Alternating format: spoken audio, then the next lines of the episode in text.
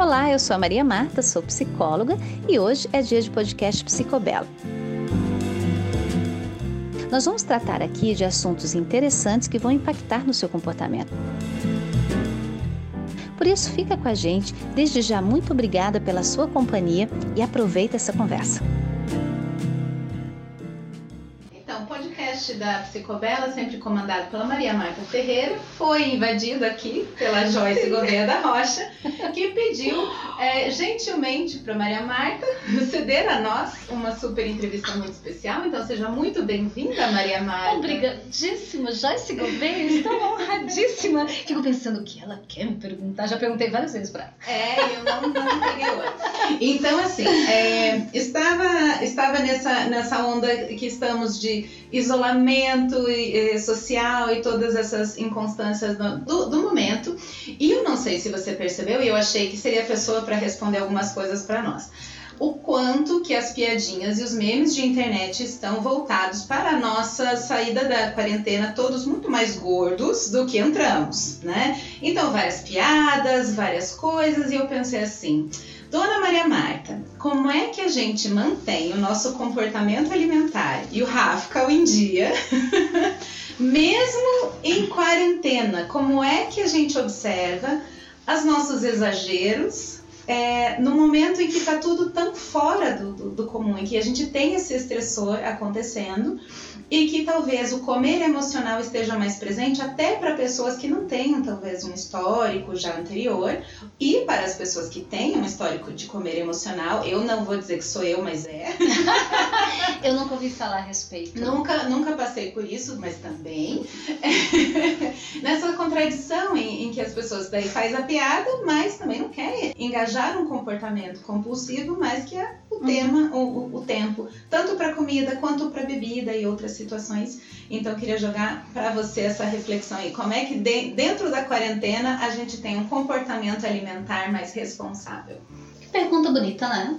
Como que na quarentena a gente tem um comportamento alimentar mais responsável? Primeiro eu quero partilhar com vocês assim, qual que é a, a ideia, o pensamento do Rafkel, né? A gente pensa que é, o comportamento alimentar ele se estende além de um, de um hábito do alimento por si, né, do nutrir-se, é, numa expansão que leva sentimentos, pensamentos e, é claro, o hábito também, o exercício da repetição daquilo que nós costumeiramente fazemos, né, Joyce? Então, pensar um pouco é reeducar um pouco aquilo que a gente acredita, aquilo que a gente pode acreditar, né? Tem coisas que a gente ainda não faz ideia, até porque dentro do comportamento alimentar existem tantos mitos, existem tantas distorções, existem tantos exageros. Então, eu responderia a sua pergunta começando a, a falar do exagero.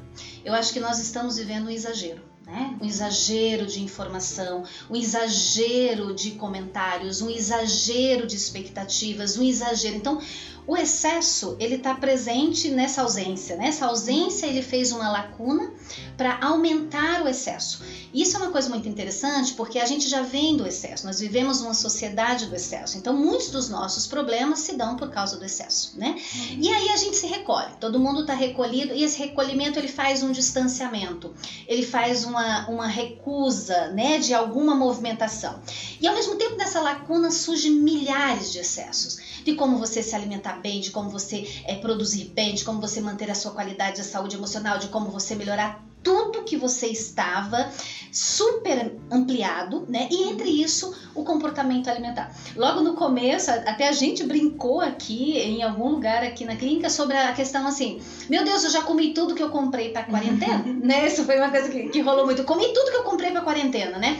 Então, assim, a, a ociosidade, ela é um fator que pode favorecer o excesso, né? Então, nessa ociosidade, normalmente a gente pensa, eu posso matar o tempo comendo, por exemplo né? Ou a disponibilidade do ambiente. E daí talvez aqui eu grife a, a, primeira, o primeiro aspecto de se conversar a respeito disso é o teu ambiente.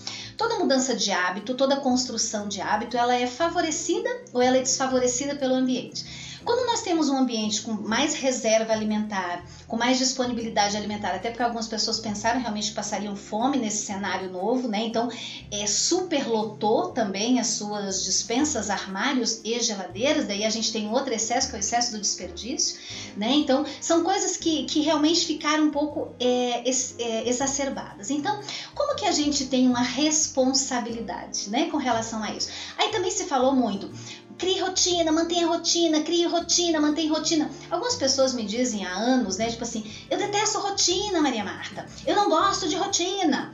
Né? Eu sempre brinco, olha, sem uma rotina não tem a menor condição da gente realizar muitas coisas na nossa vida. É improvável, é impossível, né? Então, agora, de que rotina nós estamos falando? Nós precisamos do quê? De uma nova rotina, porque nós não temos mais aquela rotina. Então a pergunta é: o que você estava, ou melhor, a resposta é: o que você estava fazendo de errado vai se acentuar em fazer errado. O que você estava fazendo de bom vai se acentuar em fazendo de bom à medida que você entra dentro de, um novo, de uma nova proposta onde o teu ambiente se alterou. E nesse caso ele aumentou em ociosidade por mais que as pessoas falem é, e falaram exaustivamente, que eu particularmente me cansei profundamente, né? Do excesso de você ter que gerar rotina e ter que que isso gerou uma tensão nas pessoas e muitas pessoas, queridos, começaram a organizar suas rotinas a partir da segunda semana. Porque em termos de comportamento, o nosso cérebro não funciona com chave de liga e chave de desliga. O nosso cérebro ele precisa de um roteiro, ele precisa de um caminho para daí ele começar o seu desenvolvimento. Então muitas pessoas começaram a organizar as suas rotinas na segunda semana. Então, então eu perdi a primeira semana. Então, o que, que é responsável? Na primeira responsabilidade é se dê conta do lugar que você está.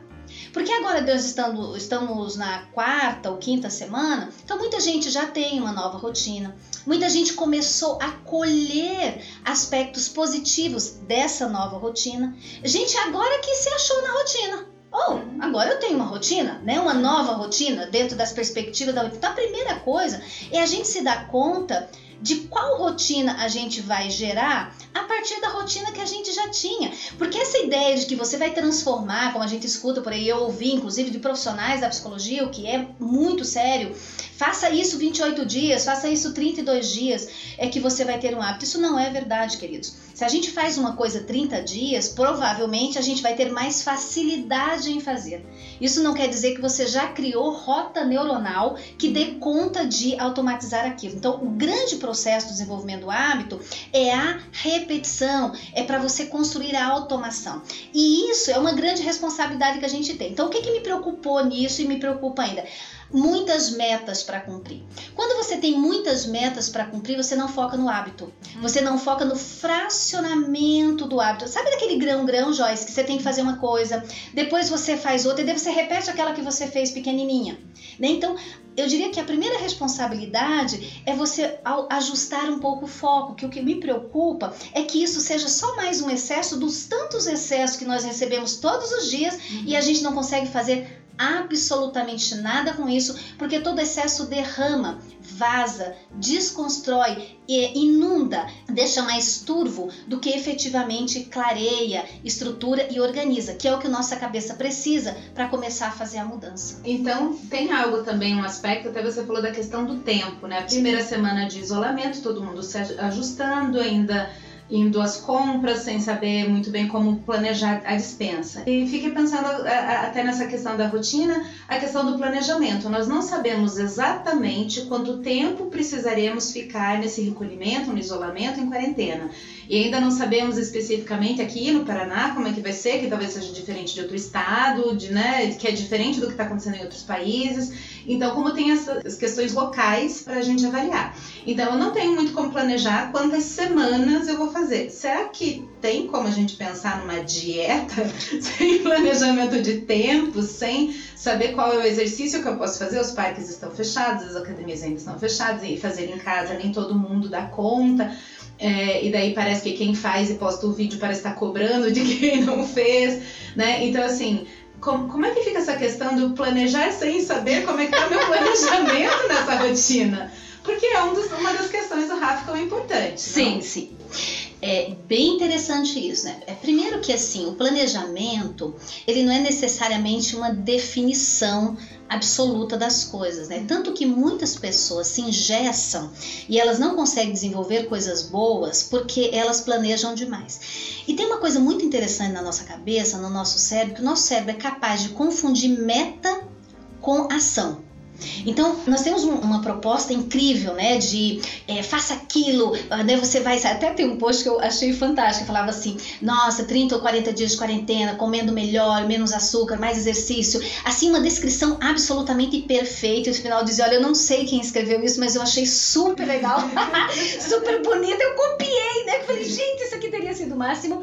Eu acho que daí tem uma coisa do ideal, né? Quando é, surge o ideal. Então, um, um planejamento, Joyce, ele não pode ser um ideal. Um planejamento ele tem que ter um fracionamento, ele tem que ser uma organização. Um planejamento ele tem que ser que nem quando a gente vai fazer um bolo. Então eu vejo se eu tenho trigo, eu vejo se eu tenho fermento químico, eu vejo se eu tenho ovos, eu tenho que saber o que eu tenho para poder fazer o, o meu bolo. Porque se eu vou começar a fazer meu bolo e vejo que me falta farinha, eu vou ter problemas em relação à execução do meu bolo. Então o planejamento ele deve ser isso, ele deve ser uma coisa curta, ele deve ser uma coisa simples e ele deve ser uma coisa objetiva. Então, ok, já ficou esclarecido desde o começo da quarentena que você é, poderia ir apenas ao mercado, né? Como mercados e farmácias, ok. Então você já sabia que você podia ir uma vez por semana ao mercado.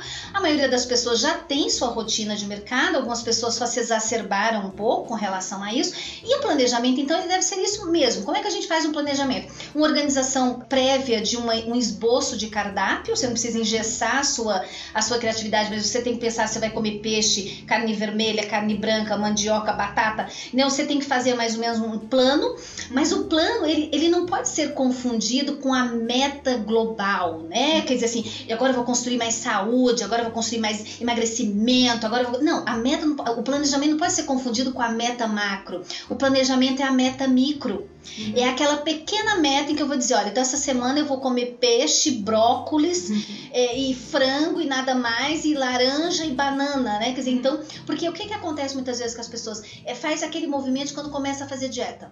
Uhum. Vai na feira, vai no mercado, e você compra coisas que dá mais ou menos para três meses, uhum. que você não consegue fazer numa semana, né? Então, a primeira coisa do planejamento simplifique-o. Deixe o seu planejamento ser simples, uhum. né? Assim, eu vou almoçar o quê? Eu vou é, é, tomar é, café em que horários? O planejamento ele precisa implicar dentro duas coisas importantes: o padrão alimentar e a rotina alimentar. Né? Uhum. O padrão seria justamente a escolha da, da, da direção do, do paladar, do que eu gosto, do que me apetece e a rotina seriam os horários, né? Eu vou comer nos meus horários parecidos, eu tô dormindo mais tarde, porque eu tô vendo mais série, eu tô estudando mais, então eu vou fazer uma ceia. Então, o planejamento ele requer você pensar com antecedência o que fazer naquela hora. E a reserva, por isso eu falava no início também, é do ambiente. O planejamento ele deve compor o meu ambiente, né? Ele deve esclarecer para o meu ambiente qual vai ser o meu cardápio da semana, do dia, né? Porque se eu fico assim, na ociosidade beliscando, o que seria beliscar? Seria aquela coisa de comer quando eu tô com vontade de comer, aí seria uma fome mais emocional, uhum. em vez de eu ter um fracionamento. Então eu vou comer a cada três horas ou a cada quatro horas, eu vou fazer duas grandes refeições, porque não tem uma regra específica. Cada pessoa tem a sua maneira de funcionar. Mas o planejamento ele deve ser assim: a facilitação, a, a, a decomposição do ato para que seja possível ele ser realizado. Então ele deve ser simples, ele não pode ser confundido com meta, com objetivo maior, porque senão ele se perde e não te ajuda na principal função dele, que é ensinar você o roteiro. Planejamento deve ser um roteiro, nada mais do que isso. Respondi. Eu acho que sim. Então, é, juntando o ambiente com o planejamento, se eu vou pro, pro mercado e compro todas as guloseimas que eu tenho preferência, deixo todas elas bastante disponíveis, é na hora da ceia assistindo o seriado, como, ou estudando, como você falou, talvez eu furei o planejamento no sentido de não engordar ou de emagrecer nessa, né? Então a gente tem que pensar numa, é, né, nesse planejamento semanal ser coerente, que é uma palavra também que você coloca muito. E a gente está falando do Rafka, que é uma reeducação do comportamento alimentar, né? Que você coloca que ela é afetivo-cognitiva. Então que envolve a emoção e envolve o nosso comportamento e o nosso entendimento. Então, é, é, é muito diferente de dieta, né? Você diz assim, não vamos fazer dieta. Então, assim, se eu tenho é, todas as minhas guloseimas lá, que eu sei que estou com dificuldade de autocontrole e estou ociosa em casa, aumento a chance de ir lá e atacar e beliscar e comer uhum. e chegar até o fim delas, uhum. né? Então, comer tudo de uma, de uma vez só. Queria que você comentasse um pouco dessa coerência entre a gente ri que tá engordando, a gente reclama, isso cria uma autocrítica, mas eu não mudo o meu comportamento na direção de observar o que está fazendo o uhum. excesso, né? Como é que é essa coerência entre criticar a questão da gordura, rejeitar o, o, ficar em casa e engordar, ou até mesmo falar, ah, porque os meus filhos estão em casa, então a gente está comendo mais, e mas daí os filhos também estão nesse comportamento alimentar, a família está nesse comportamento alimentar. Uhum. E é totalmente incoerente se a pessoa está se criticando, mas a gente faz isso mesmo de não ter coerência entre o que a gente come e o que a gente quer de resultado na balança ou na, na aparência? Como é que é isso? Olha, talvez essa seja a grande questão. Queridos, se nós fizéssemos aquilo que nós sabemos, o céu seria aqui. Hum. Aqui seria um espetáculo de lugar, uma beleza, né? Porque entre o que eu sei e o que eu faço tem uma distância quilométrica pode ser para cada um uma distância mais próxima ou muito difícil, e para todos nós é muito difícil, porque isso significa linguagens diferentes na nossa cabeça, formas diferentes de lidar com a cognição e lidar com o afeto. Né? Porque o afeto é tudo aquilo que executa, a cognição é o que planeja.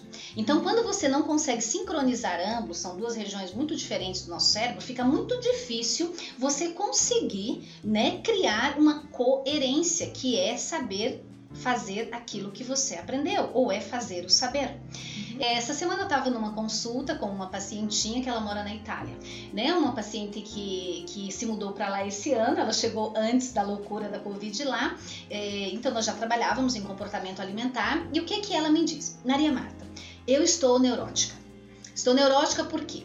Porque eu estou confinada, né? A gente faz aulas online, ela está é, numa determinada cidade lá na Itália. Então, como todo mundo, o planeta, todos estão confinados, então elas estão confinadas. Mas o que, que acontece? Acontece duas coisas. Um, que ela já vinha numa proposta de fazer algumas alterações de mudança de comportamento com relação a ter uma alimentação um pouco mais vegetariana, então ela estava num processo de tradução do conhecimento dela, né? E lá ela tá cozinhando mais, né? Uma cidade que ela busca as coisas de bicicleta, tal, então ela tá cozinhando mais, blá blá blá. Qual que é o problema? Existe um, um, encontro que eles fazem, que tem algumas brasileiras, algumas outras pessoas que elas se encontram, e daí elas estão fazendo um projeto, assim como todos os amigos fazem, elas cuidando também como deve cuidar, mas assim, de pensar um pouco na culinária do mundo, porque comendo as melhores coisas do planeta, né? Comer coisa boa, então nem se fale. Uhum. E daí cozinhar e partilhar esse momento, então elas estão partilhando. Aí ela me dizia, Maria Marta, então qual que é a minha preocupação? Eu não engordei muito, porque eu já tenho algumas rotinas e práticas, mas o que que acontece? Existem excessos quando a gente vai fazer o nosso cardápio da cozinha do mundo. Então é óbvio que a gente come demais, a gente excede um pouco e se soma isso um pouco da minha ociosidade, porque daí eu tenho um pouco de guloseimas em casa. Então, o que, que eu estou fazendo? Eu estou somando duas coisas, né? Isso a gente vai decifrando durante a nossa consulta. Então, eu consigo, então, eu excedo no dia do nosso jantar semanal, e eu excedo um lanche extra com uma guloseima a mais. Então, essa somatória não tem me feito explodir, mas está me fazendo engordar. E daí, qual que é. Como é que a gente lida com isso? Como é que a gente resolve? Porque ela tem consciência disso, ela tá vendo o ponteiro da balança subir, ela tá embrenhada nessa proposta que é super interessante de estar com os amigos e né, comendo também nesse contexto, mas como é que faz para isso não se transportar para 5 quilos a mais, né? É, porque assim, queridos, há uma diferença entre você ter uma variação de peso e você ter um ganho de peso ou um reganho de peso. Então, se você está na sua quarentena ou quando a gente está nas férias, a maioria dos pacientes voltam das férias com 2, 3 quilos a mais. Isso é uma variação de peso, é pouco peso. Aquele peso que você volta para a tua rotina tradicional e ela vai se, se organizar de forma que você vá emagrecendo aquilo bem naturalmente. A partir disso, você começa a ter um ganho de peso um reganho de peso. Viram 4 quilos, viram 5 quilos, viram 6 quilos. Ou vira mais do que isso. Então, a gente tem que avaliar. Quando nós estamos observando, e daí nós inserimos a questão da balança. Ela estava pesando semanalmente. Pesar semanalmente é uma coisa que a gente aciona os nossos graus de ansiedade, a gente não dá tempo para o nosso corpo dar resposta a coisa nenhuma, porque nenhum corpo responde em uma semana. Então, esses programas que têm uma proposta muito rígida com relação à balança, ela é complicada, porque você se coloca numa condição onde você se oprime e você depende do que você comeu naquele dia, depende do que você comeu na semana. Você tem uma variação, que essa variação pode te dar um indicativo errado. Então, onde é que você coloca o foco? Onde é que você coloca? O foco é no comportamento, não é na, na pesagem. Né? Então tá, deixa eu olhar o comportamento, porque eu estou fazendo um planejamento. Então eu planejei para que eu possa comer isso durante a semana. Então o que, que nós combinamos? Então o que, que você vai fazer? Quando você tiver o seu jantar de comidas do mundo, que você cede um pouco, no outro dia do café da manhã você faz uma compensação alimentar. O que, que é uma compensação alimentar? Você substitui então o café da manhã, em vez de ele ser o tradicional como todo dia, o pão, o queijo, o suco, a granola e tal, você faz um, um, um café da manhã um pouco mais light, de acordo com a orientação nutricional que ela já tem da Que já acompanha há muito tempo. Então, você faz uma substituição por algo mais simplificado. Por quê? Você faz um comportamento compensatório. Então, se você excedeu na noite anterior, você não vai pular o café da manhã, mas você vai transformar o seu café da manhã num café da manhã um pouco mais light e segue normal, né? Então, aí nos dias que você também sabe que é prévio aquele jantar que você vai ter, que é um jantar que ele vai exceder um pouco, você retira aquele seu lanchinho extra também. Porque daí o que, que você faz? É que nem finança, gente. A gente não tá podendo gastar muito, a gente economiza. Uhum. É mais ou menos a mesma coisa, Joyce. Então, são pequenos atos de simplificação que nos ajudam a ter substituições sem que a gente extrai. Ela está num outro país, ela tem um momento glorioso de estar com as amigas, ela pode experimentar algumas guloseimas que não estão presentes aqui no local onde ela vive. Então, eu preciso abrir mão disso? Não, mas eu preciso sair do excedente disso. Eu preciso sair do exagero disso, eu preciso tornar isso dentro de um plano que ele caiba. Daí a gente vai buscar dieta no seu sentido mais estreito, que é estilo de vida.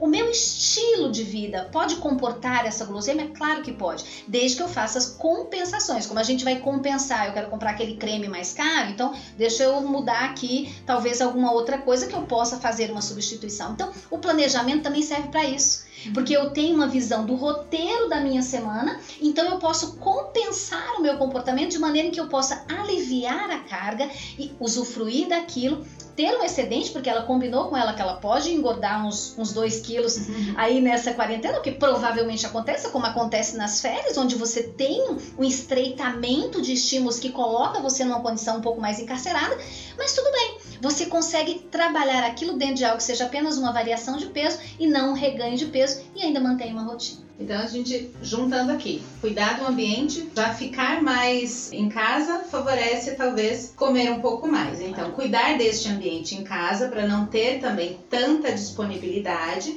é, a ponto de ser o exagero, né? Ter tudo em casa e daí ter que ficar se dizendo não o tempo todo, para poder ter essa coerência e esse planejamento. É, mas como é assim, no Rafa, no teu acompanhamento, no teu ver, a questão dessa incoerência entre o que eu sei e o que eu faço, tem um outro tipo de excesso. Quando fica daí uma autocrítica, a pessoa fala assim, nossa, mas eu não sei fazer, eu sou. Aí começa a se julgar e se colocar muito para baixo e o, essa crise de autoestima faz com que meio que as pessoas justifiquem, ah, então tanto faz, depois eu vejo, uhum. né? E posterga ou deixa, é, então, assim, se coloca num lugar em que, ah, eu não vou conseguir agora, desiste do processo porque está difícil demais, porque eu não vou conseguir nesse momento, né? Como, como você vê isso, até para estimular as pessoas que estão nos ouvindo, uhum, né? Sim. De que talvez não seja o, o, momento ideal de fazer um super programa fitness, de mudança de comportamento e, e resultado no corpo, como você falou,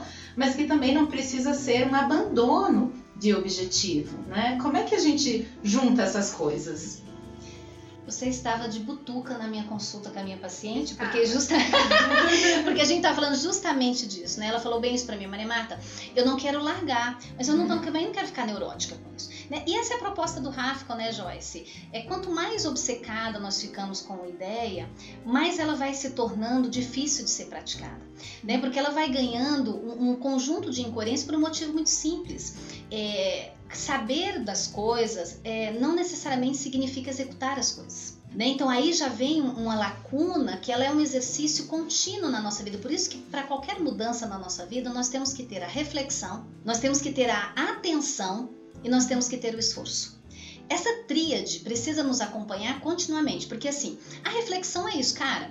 Eu não preciso ficar enlouquecida que eu não posso comer um pedaço daquele bolo, né? Mas eu também não posso esquecer, ah, então eu tô de quarentena, vou comer o bolo inteiro, me larguei total, depois eu recupero. Essa coisa de eu recupero tudo depois, é, é assim, né? É uma coisa que acaba prejudicando muito o processo, não só do corpo, que o corpo se ressente com os excessos, mas como também de você não estar tá treinando gradualmente. Nenhuma resposta boa, inteligente, bem-sucedida, ela vem de uma única ação realizada a contento. Uhum. Né? Não existe que você fez um dia tudo certinho. Tanto que a maioria das pessoas diz: Ah, hoje eu fiz super legal, comi direitinho, tá, tá mas, né? É, puxa, não sei se eu vou levar isso até quanto tempo. Então, puxa, eu fiz dois dias, é uma maravilha, mas hoje eu enfiei o pé na jaca. Então, é muito difícil o exercício da coerência. Então, primeira coisa, pense que é difícil mesmo.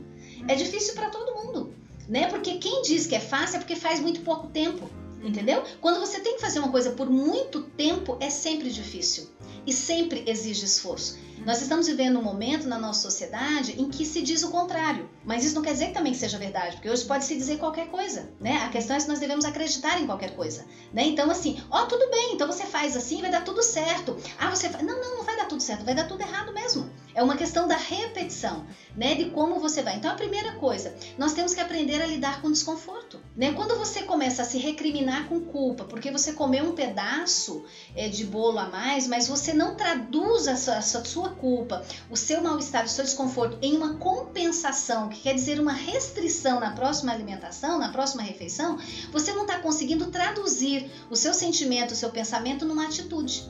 Se você não está conseguindo essa tradução, alguma coisa está complicada com relação ao seu aprendizado, porque tudo isso também é um aprendizado. Então talvez você precise de um pouco de ajuda para conseguir a fazer uma reestruturação do seu pensamento, para que você possa fazer uma reestruturação do seu comportamento, né? Porque assim, agora volta aquele ponto que eu comentava anteriormente, que você precisa fragmentar o comportamento. Então é um dia de cada vez. Aí a gente volta aquele, naquela pergunta que você fez no começo: para quanto tempo esse planejamento? Só por hoje. Ou pela semana. Vamos trabalhar por semana, vamos trabalhar a cada três dias. De três em três dias eu renovo meu planejamento. De semana a semana eu renovo meu planejamento, porque eu não tenho bagagem é, comportamental para dar conta de fazer isso para a vida toda. Qual que é o desejo de todo ser humano, gente? Que a gente faça unha e nunca mais tenha que fazer.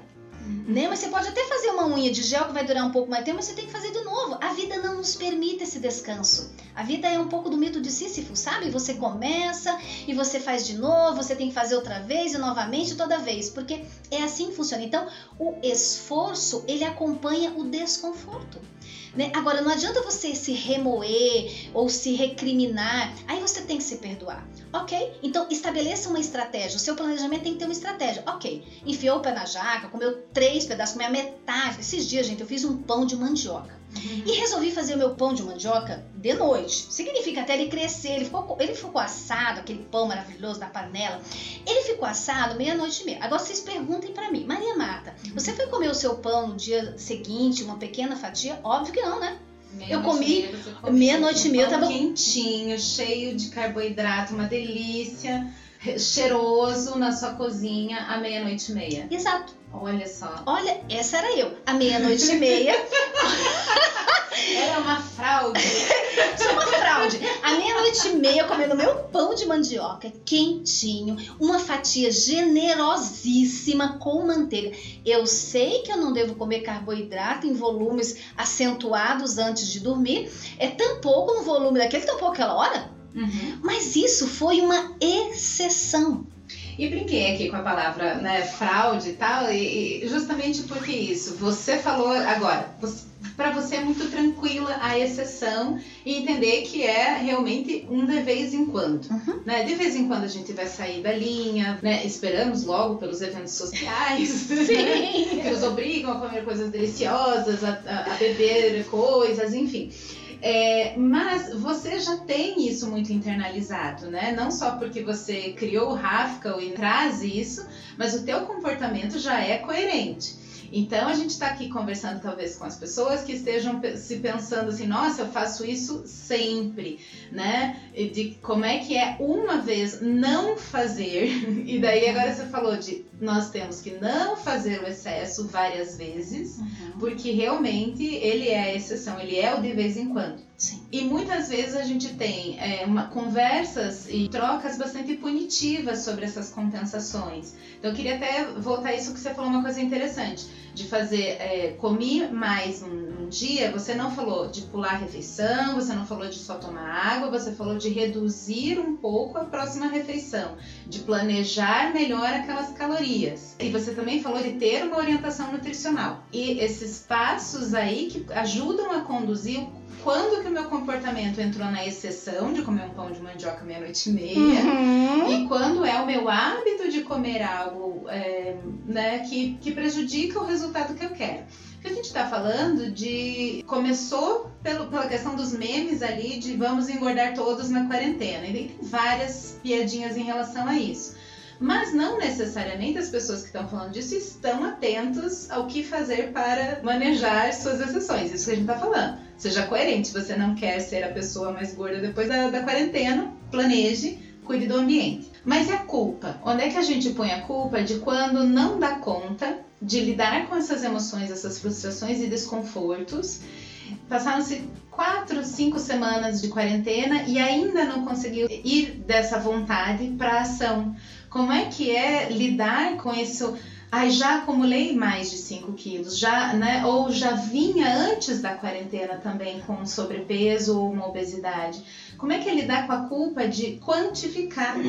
Eu brinco, sempre brinquei contigo que, e, e, e vejo assim muitas pessoas, parece que tem um dia que você acorda gorda ou gordo e percebe e fala, fala acordo como se fosse assim de repente, mas quando você quantifica na balança quanto acima do peso você está e se aquilo está incomodando, né? Nós estamos falando aqui de um sobrepeso que incomoda, não sobrepeso que a pessoa está ok com isso, que está causando culpa, sentimentos ruins e um xiste, um, né, uma piadinha ruim um com o outro, né, para si mesmo. Então, como é que a gente lida com esse momento de perceber que já foi o o ganho, já, já deu essa frustração.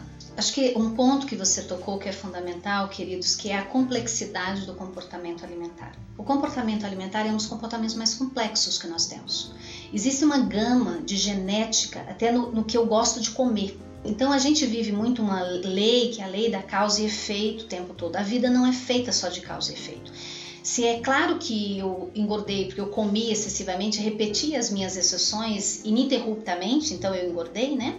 É, sentir todas as nossas emoções, como culpa, como raiva, como nojo, como tristeza, nem né? o nosso corpo ele pode suscitar todos esses sentimentos na gente, a gente entra por outras complexidades, desde a imagem corporal, porque pessoas que têm uma relação com a comida constante, de emagrecimento engorda, elas têm algumas deficiências, algumas deformidades na forma de se enxergar.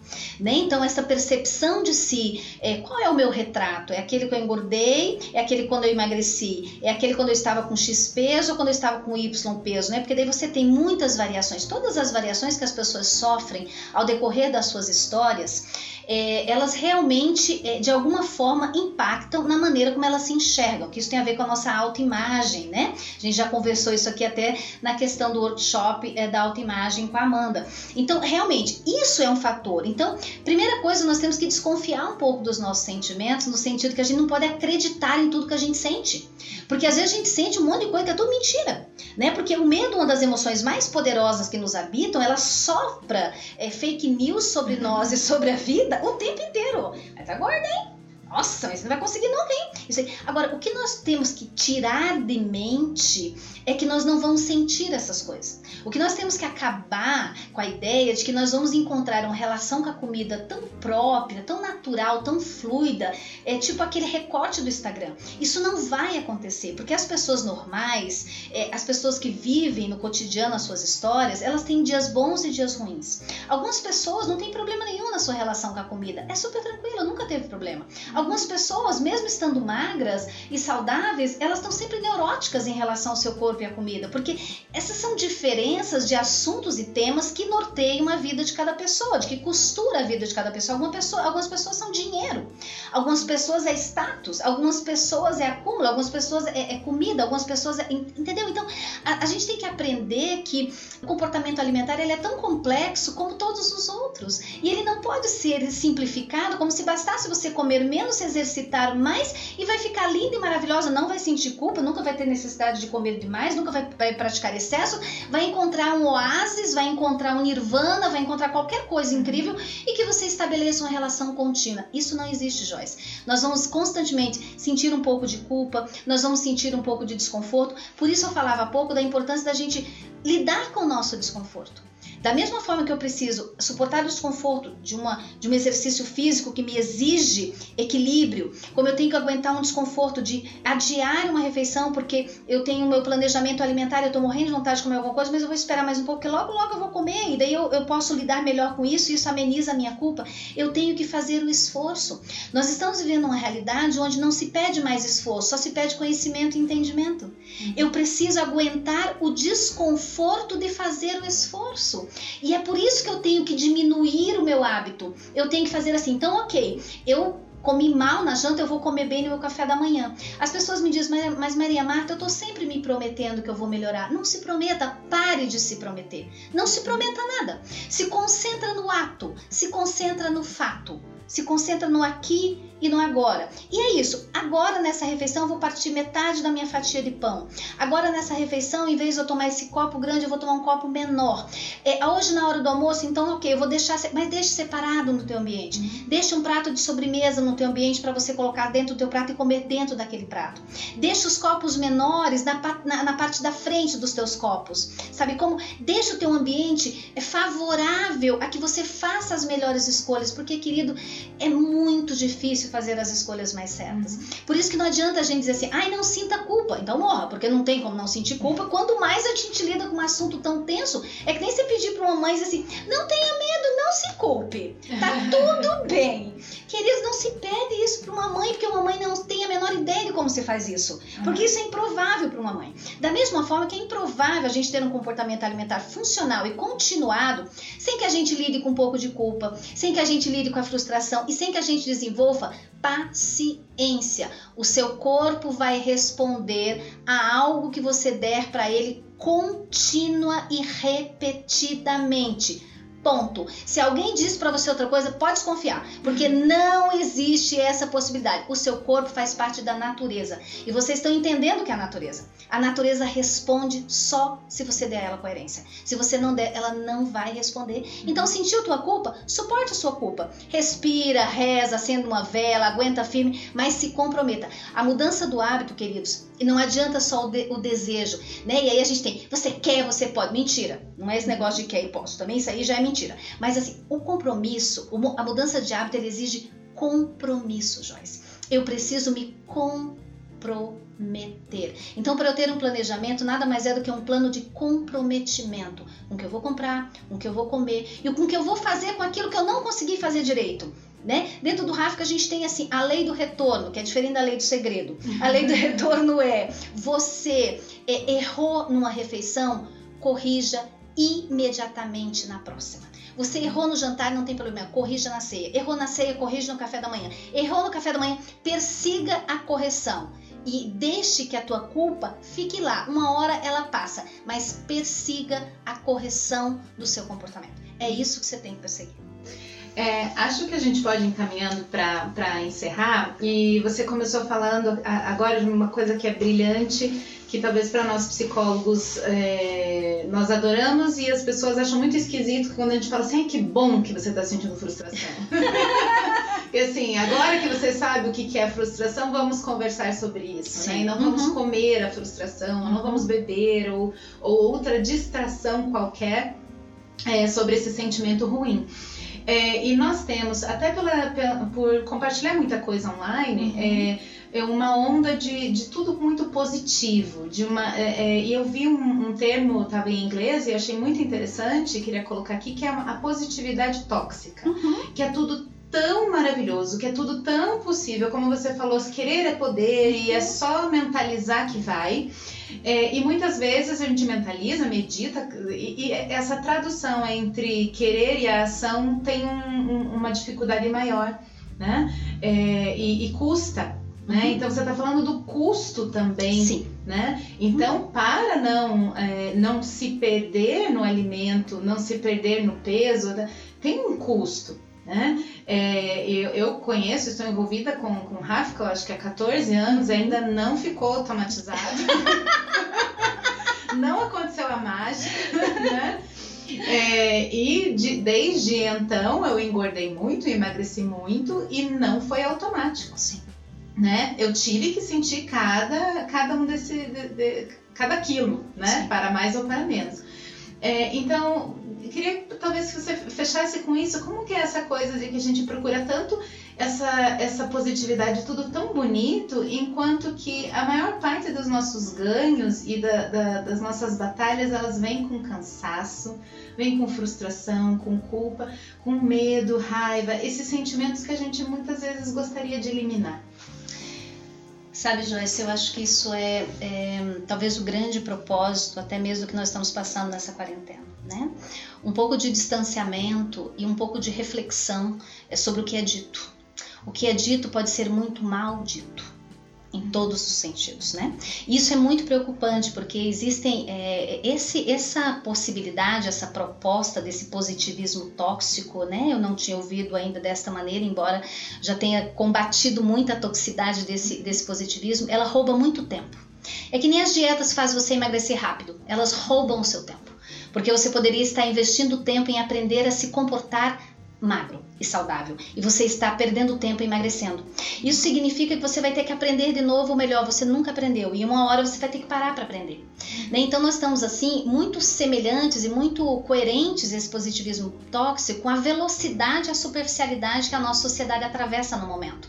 Né? Então é todo mundo. É, esses dias eu vi uma, uma, um texto que eu estava estudando e, e, havia uma frase maravilhosa, até mesmo mencionando a questão dos posts. Falou: se você passasse menos tempo colecionando posts de positivismo e se empenhasse em executar um dos hábitos que eles propõem por vez, provavelmente você estaria em outro lugar e não apenas espectador de vitórias alheias, né? Então acho que isso é uma questão seríssima e se nós não pararmos para refletir, por isso, queridos, mudança de hábito é reflexão, atenção, e esforço. Se você não refletir e entender que sem esses três passos você só vai ficar lendo bandeira e essas bandeiras vão te levar a lugar nenhum, uhum. porque o nosso cérebro precisa de uma rota e o nosso cérebro precisa de treino. Então ele não vai aprender e a mudança passa pelo aprendizado. Se você não entender isso, não queira o emagrecimento que virá você e custará muito caro, que ele vai vir duplicado para você engordar duplicado e para você emagrecer duplicado de novo. Então a gente passa muito tempo, Joyce, neste efeito sanfona, perdendo tempo, perdendo saúde e acreditando em palavras vazias.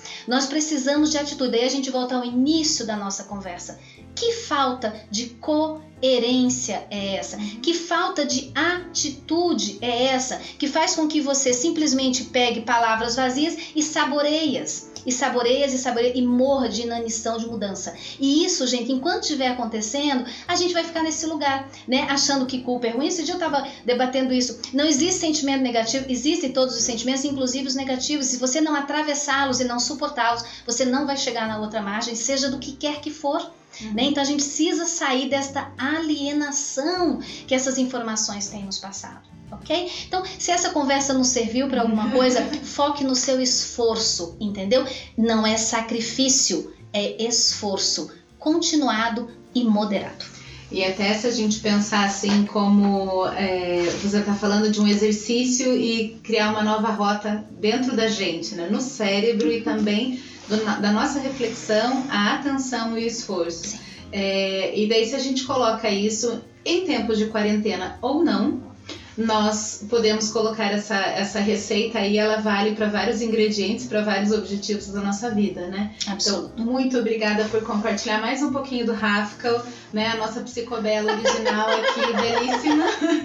obrigada, e era, e era essa a proposta, de poder, é, eu com as minhas perguntas, te provocar a contar um pouquinho mais é, do seu processo de, de pensamento e da sua influência na, na minha vida e na vida de tantas outras pessoas que precisaram realmente parar para pensar, ter atenção e tolerar o esforço para fazer essa transformação física que é tudo menos estética. Uhum. Né? Eu acho que eu, que eu diria isso. Ela é, é, é, se comportar, ela é viver diferente é, e não morrer pela boca, mas viver pela boca, comer é muito bom.